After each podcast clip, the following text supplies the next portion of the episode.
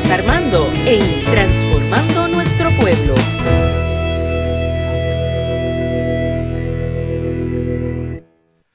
Palabra del Señor. Y quiero que busquen en sus Biblias el Evangelio de Mateo, capítulo 4 del 12 al 22.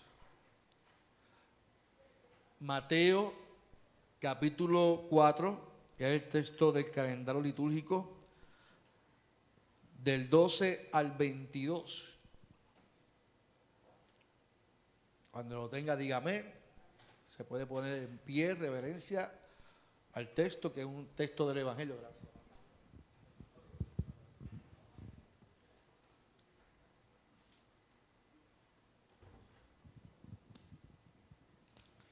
Lo malo de tomar café negro es que te da sed constantemente.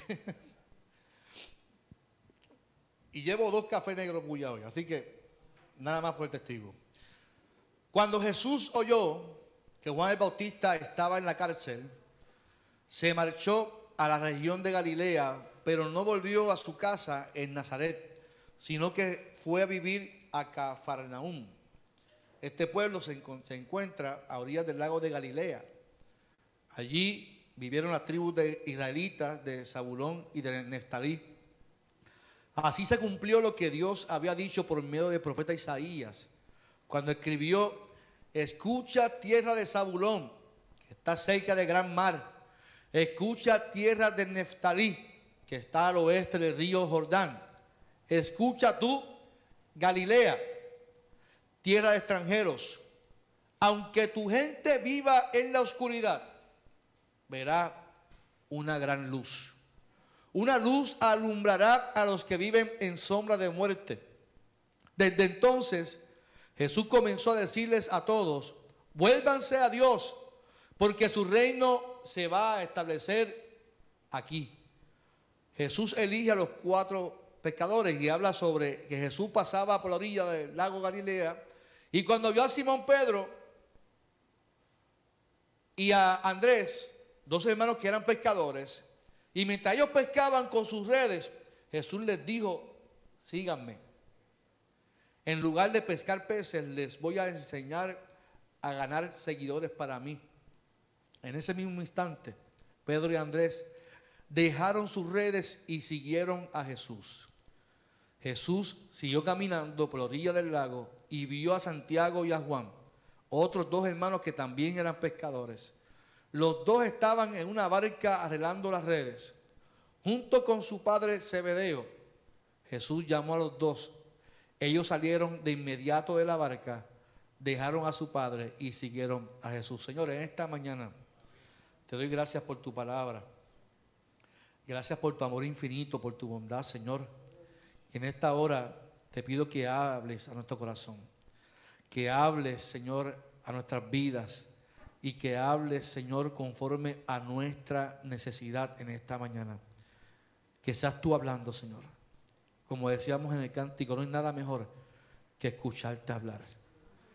En el nombre de Jesús. Amén.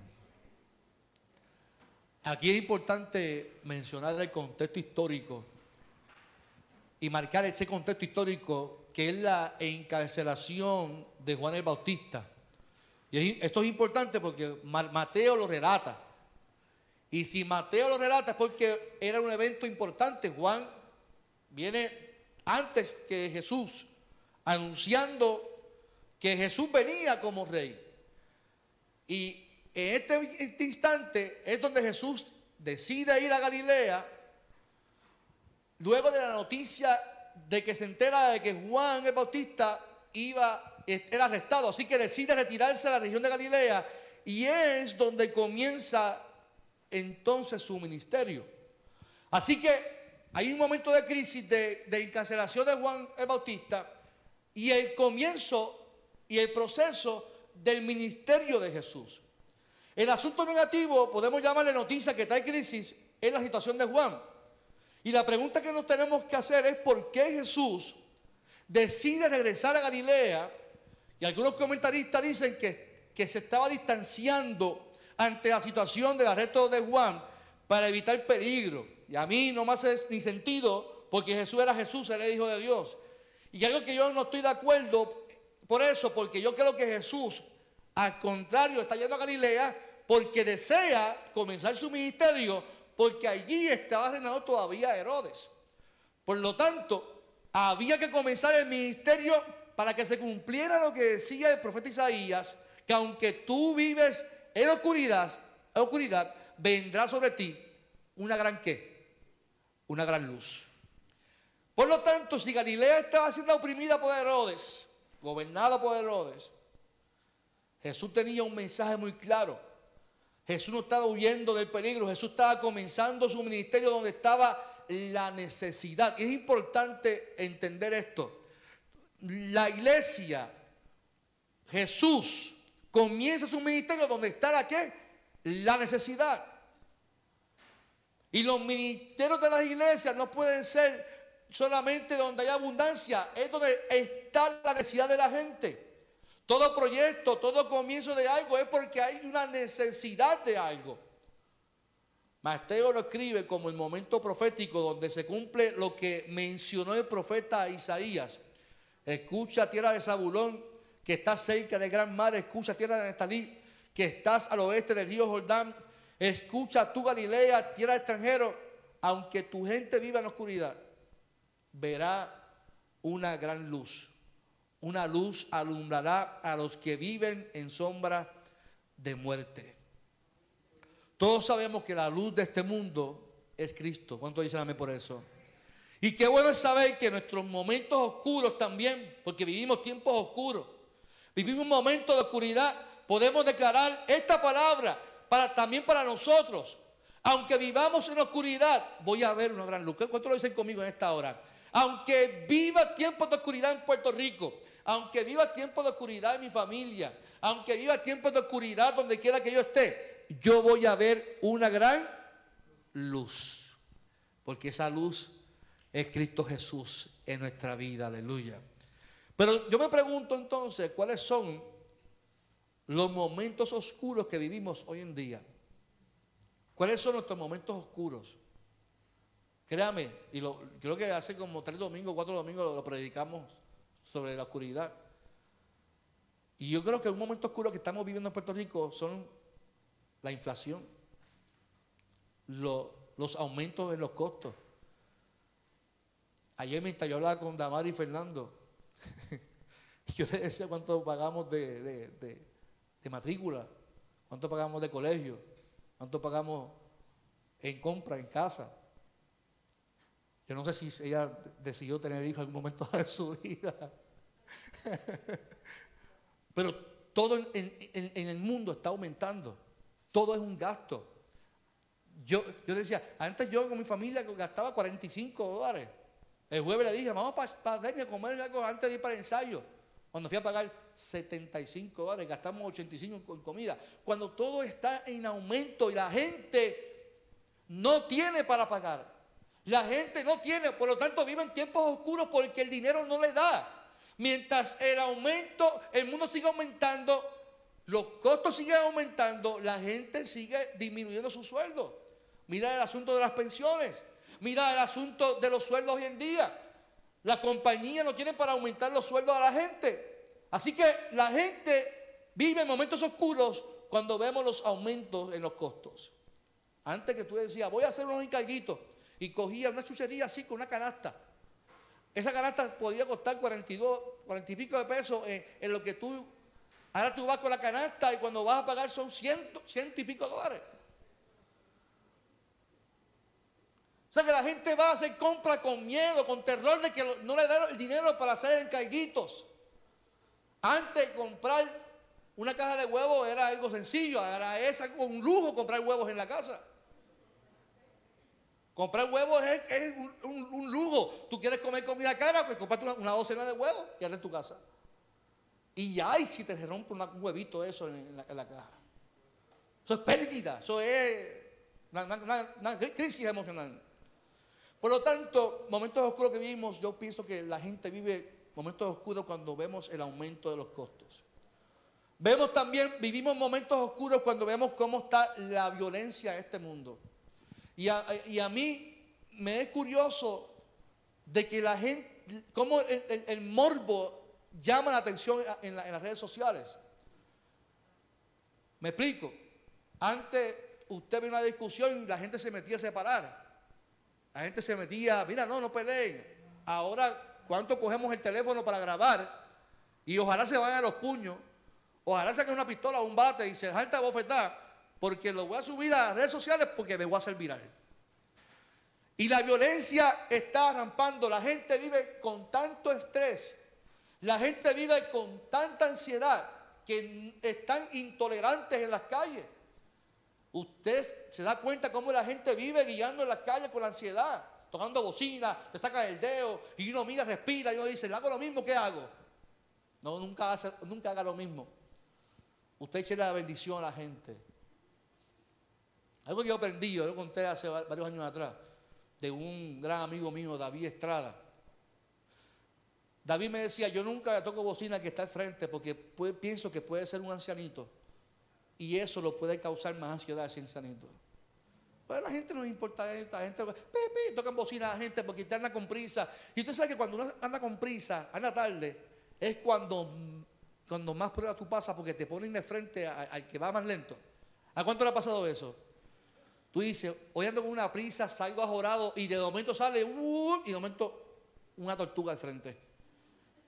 Y uno dice, Dios mío, pero, pero, pero, ¿y, ¿y por qué? Si yo miro para el frente y no, y, son, pero la gente anda con violenta, la gente anda con intolerancia, la gente no vive la vida con la paz de Dios. Por lo tanto, vivimos tiempos oscuros cuando nos da miedo salir a las calles, nos da miedo ir a la iglesia, nos da miedo ir al supermercado, nos da miedo salir de noche.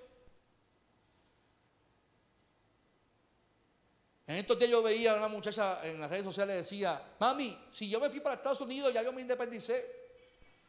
No me estás diciendo, preguntándome, diciéndome que llega a las 10 de la noche porque yo vivo sola. Y entonces seguía así, de momento le dice a alguien, mira, te llegó un correo y abre la puerta. Era una secreta de la mamá, retiraron el secreto de la mamá por malcriar. Pero la realidad es que todavía, ustedes que son madres, padres, que llaman a sus hijos, ¿y qué entonces de noche hasta ahora? ¿Y qué tú has estado de noche? Porque vivimos con un miedo, nos da miedo salir a la calle. Nos da miedo salir de noche a hacer cosas porque vivimos en un mundo violento. Por lo tanto, el miedo también son momentos oscuros en nuestra vida. Miedo a la soledad, miedo a la enfermedad, miedo a tantas cosas. Y vivimos tiempos oscuros cuando vivimos con el miedo. Usted sabe que el miedo causa que no veamos con claridad las bendiciones de Dios. Por lo tanto, Dios puede, puede ser que nos está hablando hoy y como tenemos nuestra mente llena de miedo, de terror, posiblemente no veamos lo que Dios desea hacer en nuestras vidas. Que es diciendo, tú vives en oscuridad, vives con miedo, pero vendrá la luz sobre ti. Y la luz es que Dios desea bendecir tu familia, tu vida. Desea que tú tengas paz, bienestar en tu familia. Paz en tu casa. Que tengas tranquilidad aunque vivamos en un mundo violento. Vivimos en oscuridad cuando nos dicen un diagnóstico de enfermedad. Sí, nos da, nos da oscuridad. No, nos oprime la enfermedad. Nos, no, el diagnóstico no, no, nos oprime y, pensamos a maquinar cosas que, todavía no, no han ocurrido porque la mente es poderosa. Así que un diagnóstico sí es un momento oscuro en nuestra vida. Pero te tengo una noticia hoy. De tu momento oscuro, la luz vendrá sobre tu vida. ¿Cuántos dicen amén en esta mañana? Los divorcios, los problemas familiares. No sé, ponga el título a tu momento oscuro. Ponga el título, nombre al momento oscuro que usted esté viviendo hoy. Yo tengo una promesa para ti, para los hijos y las hijas de Dios. Los hijos y las, hijas de Dios no vivimos bajo las circunstancias, no vivimos bajo las cosas que mencionamos. Sí las vivimos porque estamos en este mundo, pero no es que lo vamos a negar, es que nosotros tenemos a un Dios que está con nosotros y ha prometido que su luz va a iluminar cualquier momento oscuro de nuestra vida. Ah, por lo tanto, yo vivo en este mundo, pero yo vivo en la luz de Cristo. Yo estoy viendo la luz de Cristo. Cada vez que me levanto en la mañana yo veo la luz de Dios en mi vida, en mi familia. Cada vez que me levanto en la mañana, aunque me duela el cuerpo, veo la luz de Dios porque hay una promesa para mí. Cada vez que vengo al culto a adorar a Dios, yo veo la luz, aunque vea distinto las cosas. Yo quiero que tú entiendas hoy que tú estás aquí y tienes que abrir los ojos, permitir a Dios que ilumine tu mente para que puedas ver la luz que Dios quiere iluminar en tu vida, en tu familia hoy.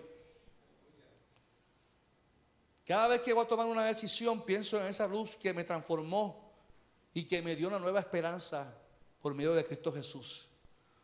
Hoy día muchas personas viven en la oscuridad y nosotros tenemos una responsabilidad. ¿Qué repite conmigo esa palabra, responsabilidad? Oiga, esa palabra es suya, porque la responsabilidad es aquí, es de todos los que estamos aquí. Todos los que estamos aquí somos responsables de anunciar la luz a la gente que vive en la oscuridad.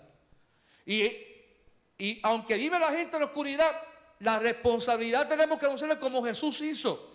Vuélvanse a Dios, porque su reino se va a establecer aquí. Y mira qué interesante. Jesús fue a Galilea, donde el pueblo era oprimido por el, gobernador.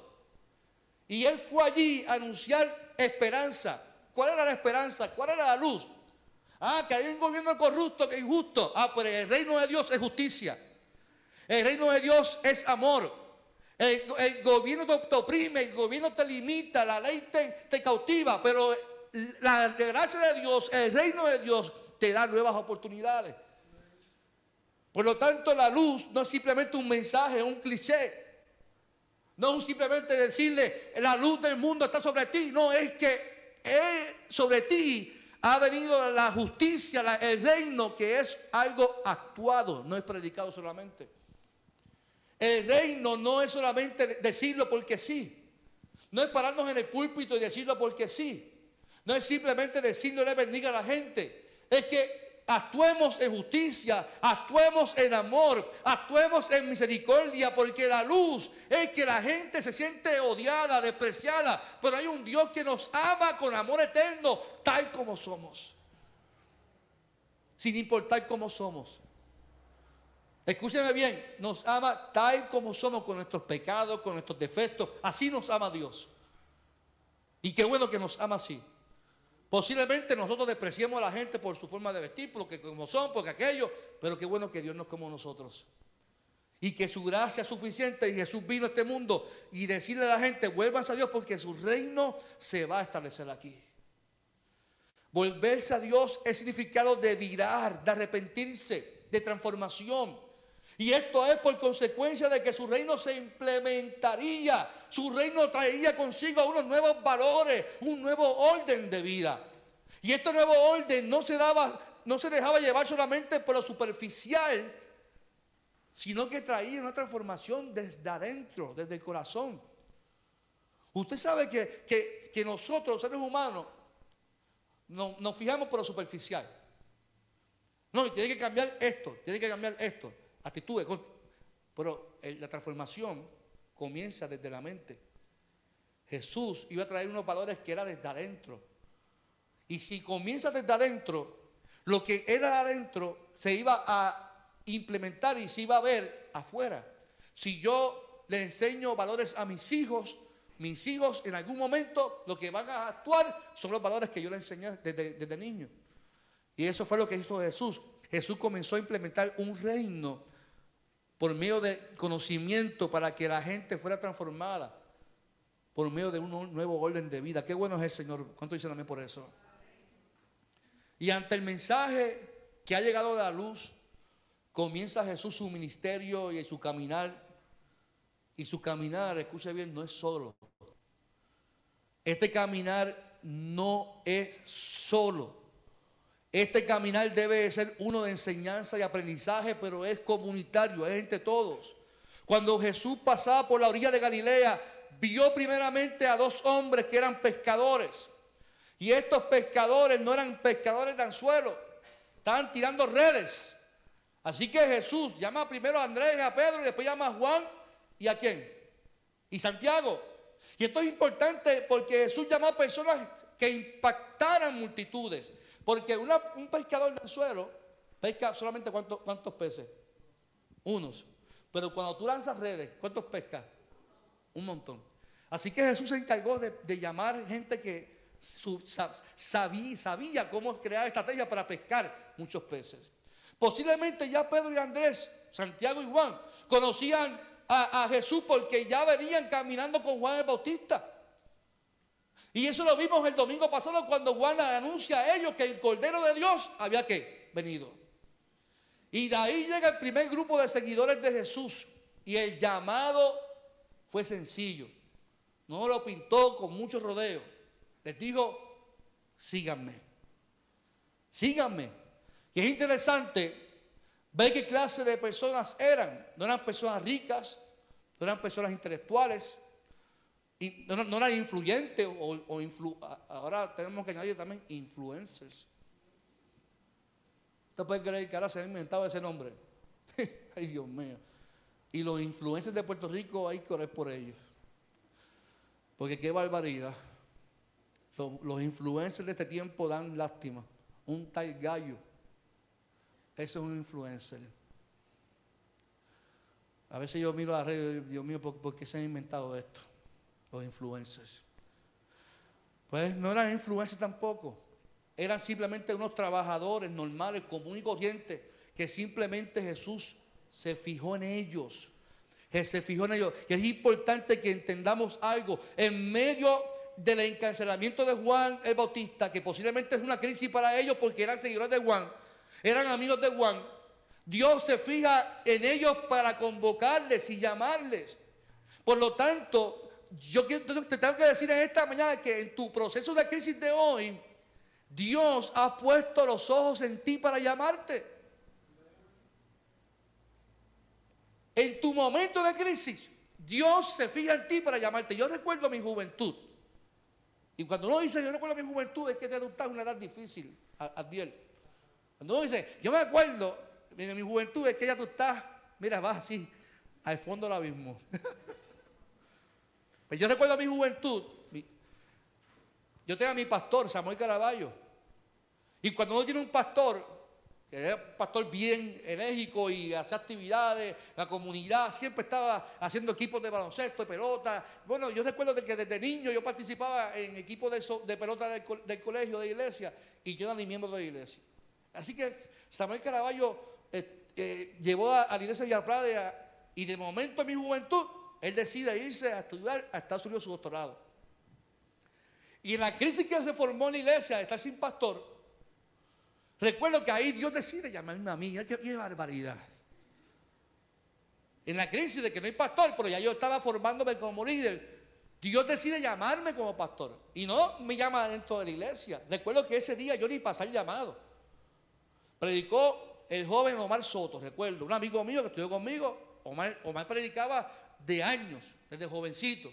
Así que eh, ese era el candidato. Y, y, Omar predicó sobre el llamado. Yo ni pasé, yo dije, yo no voy a pasar porque yo no. Y en mi carro, de camino a mi casa, ahí Dios me dice, sígueme. Carlos, te estoy llamando para que prediques mi palabra. Te estoy llamando y yo comienzo a mirar así. Yo decía, ¿quién me está hablando? Era Dios hablando a mi corazón. Que me estaba convocando para que llevara un mensaje. Pero yo no tenía pastor, recuerdo, yo estaba en un proceso de crisis porque no tenía pastor. ¿A quién le voy a pedir un consejo? ¿Cómo es esto? Y ante la crisis, Dios se fija en ti y te siembra una llama para que tú lo sigas a Él. Dejes todo para seguir el llamado de Dios. Andrés y Pedro continuaron su vida en sus caseras cuando Juan el Bautista lo, lo encarcelaron. Sin embargo, ahí en sus caseres, Jesús vino a su encuentro para llamarlo a que le siguieran a él. Lo que Jesús necesita es gente común y corriente que decidan, decidan seguirle a él. Que se den a sí mismos para comenzar un proyecto de transformación por medio del discipulado. Por lo tanto, hoy Dios nos está llamando, iglesia. Créame que Dios nos está llamando a todos nosotros. Tú tienes que sentirte apelado por Dios, iglesia, en esta mañana. Tienes que sentirte apelado por Dios y sentir la responsabilidad de anunciar que la luz ha venido a este mundo. Dios está buscando gente que anuncie que la luz ha llegado a este mundo. Hablemos rápidamente de las cualidades que deben tener un pescador, porque Jesús llamó cuatro pescadores aquí. El pescador debe ser paciente, ¿cierto o falso? Un pescador que se va al mar con una red, no puede pensar que esto es, vámonos que nos vamos rápido. No sé si se acuerdan cuando Jesús fue y le pidió la barca a Pedro, Pedro venía a estar toda la noche donde y no pescó, no pescó nada, un comino pescó, un pepino angolo, nada pescó. Así que el pescador debe ser paciente porque tiene que esperar, esperar que, que el dichoso pez pasa por ahí y va a tirarle las redes. El pescador debe ser perseverante. Perseverante, aprender de los desafíos, desilusiones, a no rendirse. Importante, a no rendirse y seguir intentándolo. Por eso cuando Jesús les dice, ahora vayamos para adentro, Pedro lo hizo porque ya había pasado por el proceso y era perseverante. En tu nombre, ahora voy a tirar la qué? La red. Un pescador debe tener coraje, no tener miedo al mar, tener valentía, no coraje de molestarte, porque imagínate, eso es lo que, hay que eliminar los corajes, eso que nos dan a nosotros a veces, que cuando nos da calor tenemos coraje, es mejor dejarte solo o sola que pelees solo, porque imagínate. Hay que tener visión, saber los momentos oportunos. El pecador con visión ya ha pasado procesos que le han dado sabiduría y sabe el momento oportuno de, pescar. Hay que ser sensato, sabe dónde ubicarse para no espantar, los peces. Ahora bien, algo muy importante es que Jesús no convocó solamente a Pedro, a Andrés, a Juan y a Santiago, no los llamó solos, los llamó y convocó a doce para que le siguieran. Por lo tanto, el llamado es comunitario, no es solo. El llamado es una convocatoria para que trabajemos como juntos. Yo no sé cuántos se acuerdan de este personaje. ¿Cuántos se acuerdan de ese personaje? Mira la pantalla por un momento. ¿Quién se acuerda de ese personaje? ¿Cómo se llama él? El llanero, o tú tenías uno con, música, ¿verdad? Dale play ahí.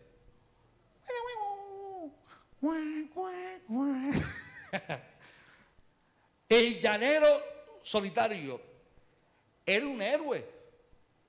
Él batallaba contra los criminales, pero tenía un problema. Lo hacía como? Lo hacía solo. Y Dios cuando manda a Jesús, le dice, yo no estoy buscando llaneros solitarios, yo estoy buscando gente que pueda trabajar con gente y que no tenga miedo de trabajar con equipo de trabajo, no tenía un grupo que le ayudara, lo hacía solo y Jesús está buscando gente que trabaje con grupo. Jesús tenía todo el poder para hacerlo, ¿cierto o falso? Jesús tenía el poder de hacer lo que quisiera solo. Sin embargo, lo quiso hacer con doce. Decidió llamar a doce con defectos y virtudes para que le siguieran, para desaprender y aprender. Qué interesante que los llamó para que desaprendieran y aprendieran. Y yo creo que la parte más difícil de esto es desaprender.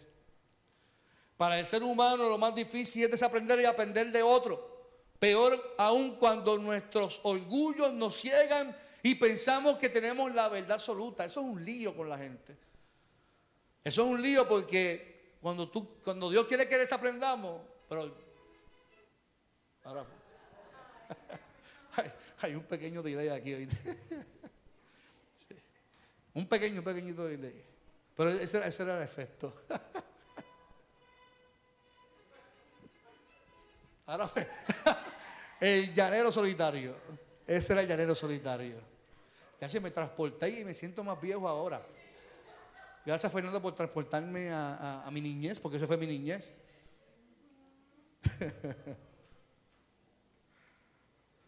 Pero es importante cuando Dios quiere que nosotros desaprendamos, que, hay una convocatoria a nuestra vida a aprender, pero primero tenemos que desaprender. Ser convocados juntos es importante y comprenderlo porque nos enseña la necesidad de trabajar con el otro. Yo me imagino, y a día que está estudiando su doctorado ahora, ok, hay un trabajo en el grupo. Por la mente me dice, Dios mío, qué chavienda. Ay, qué lío este, trabajar con Fernando, con, con Damari, con Damari. Trabajar. Yo quiero que no me toque Damari, por favor. ¿Usted sabe lo que es trabajar en grupo? Que hay uno en específico que el diablo lo usa, porque es el diablo que lo usa, para no hacer nada y depender de, que, de, de, más que trabaja. No, que estoy bien ajorado. Ay, me que yo estoy ahora mismo trabajando. No, eso, gracias. Y, son tan, tan, tan caripelados. Que te dicen, eso, gracias por, por la ayuda. ¿Gracias de qué? Ponte a trabajar lo que tienes que hacer. Te corresponde algo que tienes que hacer en el grupo. Y tienes que ser responsable. Y cuando Jesús llamó a la convocatoria era seguirle a Él, dejarlo todo, desaprender para aprender. Porque el llamado era, en lugar de pescar peces, les voy a enseñar. ¿Ustedes saben pescar peces? ¿Usted sabe lo que es eso? Más que yo porque llevan toda una vida pescando. Pero ahora yo, el maestro, les voy a enseñar a pescar seres humanos. Gente que me siga a mí. Ahora yo les voy a enseñar cómo es el proceso de que ustedes alcancen gente. No para que lo sigan a ustedes, sino para que me sigan a mí. Qué bueno es el Señor.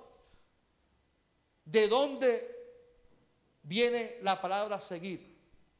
Inventó esa curiosidad y la busqué. Porque a qué se refería Jesús con sígueme.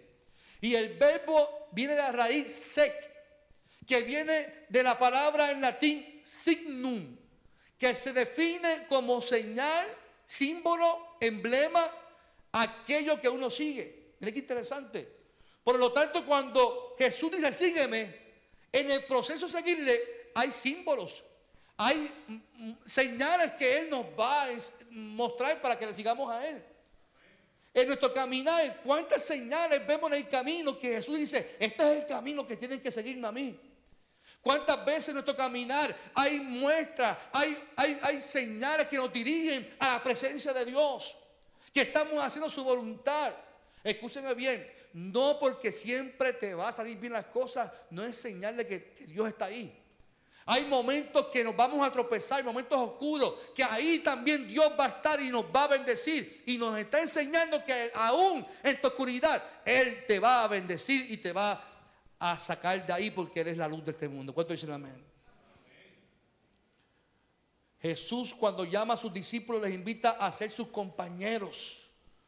Porque la palabra seguir también se vincula a la palabra latina socius que significa compañero asociado al que sigue a otro. Jesús no estaba buscando ser solitario, Jesús estaba buscando gente que se asociara a Él, que lo acompañara en el camino, que fueran sus amigos, sus compañeros del camino. Jesús está buscando gente que sea sus compañeros, que sean sus amigos, a ser sus discípulos, porque ahora entrarán en el discipulado de cómo pescar seres humanos. Tiene que haber una respuesta, iglesia. Ante el llamado de Jesús a nuestras vidas tiene que haber una respuesta. Pedro y Andrés dejaron sus redes y lo siguieron. Santiago y Juan dejaron a su padre y lo siguieron. Y yo me pregunto, ¿cuál es nuestra respuesta ante el llamado de Dios? Dios te está llamando. No sé cuál sea tu convocatoria, pero quiero que sepas que yo como pastor, como tu pastor, Siento una caída grandísima cuando me paro aquí a predicar y, veo el talento y el don que tienen cada uno de ustedes. Que siento la responsabilidad de decírtelo. Dios te está llamando a ti. Y Dios te está convocando y siento la necesidad de decírtelo como tu pastor. Pero no que trabajes solo. Que me diga, no, yo reparto esto, pero ¿cómo? Solo. No, no, no. Ahí tú tienes una iglesia. ¿Por qué no utilizas la iglesia para bendecir a otros? Eso no fue lo que hizo Bernabé. Cuando formó la iglesia primitiva, Bernabé pudo haber vendido sus propiedades y él mismo trabajar eso solo, como un llanero solitario. Pero no, Bernabé vendió sus propiedades y se la dio a quién? A los apóstoles.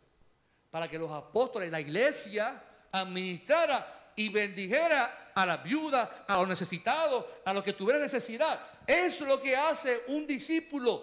Se somete, trabaja con los demás, no lo hace solo. Y yo veo que aquí hay gente con llamado, con, con, con, con una pasión por servir. Pero siempre quieren hacerlo solo. Tienen que someterse a la iglesia, a la estructura y permitir que ese Dios que te llamó también permita que trabajes con otro y bendiga a la gente con el otro también. Entonces pregunto, ¿cuál es la respuesta mía? ¿Cuál es tu respuesta ante el llamado de Dios? Yo me siento a veces con una carga muy pesada. Porque sé que hay personas que Dios está llamando, que Dios encendió una llama en un momento dado, que Dios los convocó. Y no sé cuál es tu respuesta hoy. Está en nosotros comenzar simplemente de ver las señales, ver los símbolos y entender que es juntos. Que el crecimiento de una iglesia es por el llamado de todos juntos. De que nos tiene que importar igual el que lleva toda una vida en la iglesia como el que llegó ayer. Porque al fin y al cabo somos llamados, somos convocados, ¿qué Juntos. Por lo tanto, Jesús nos dice hoy, sígueme, sígueme. ¿Cuál es tu respuesta hoy? ¿Cuál va a ser nuestra respuesta? Yo prefiero dejarlo todo. Yo prefiero dejarlo todo por seguir al Señor.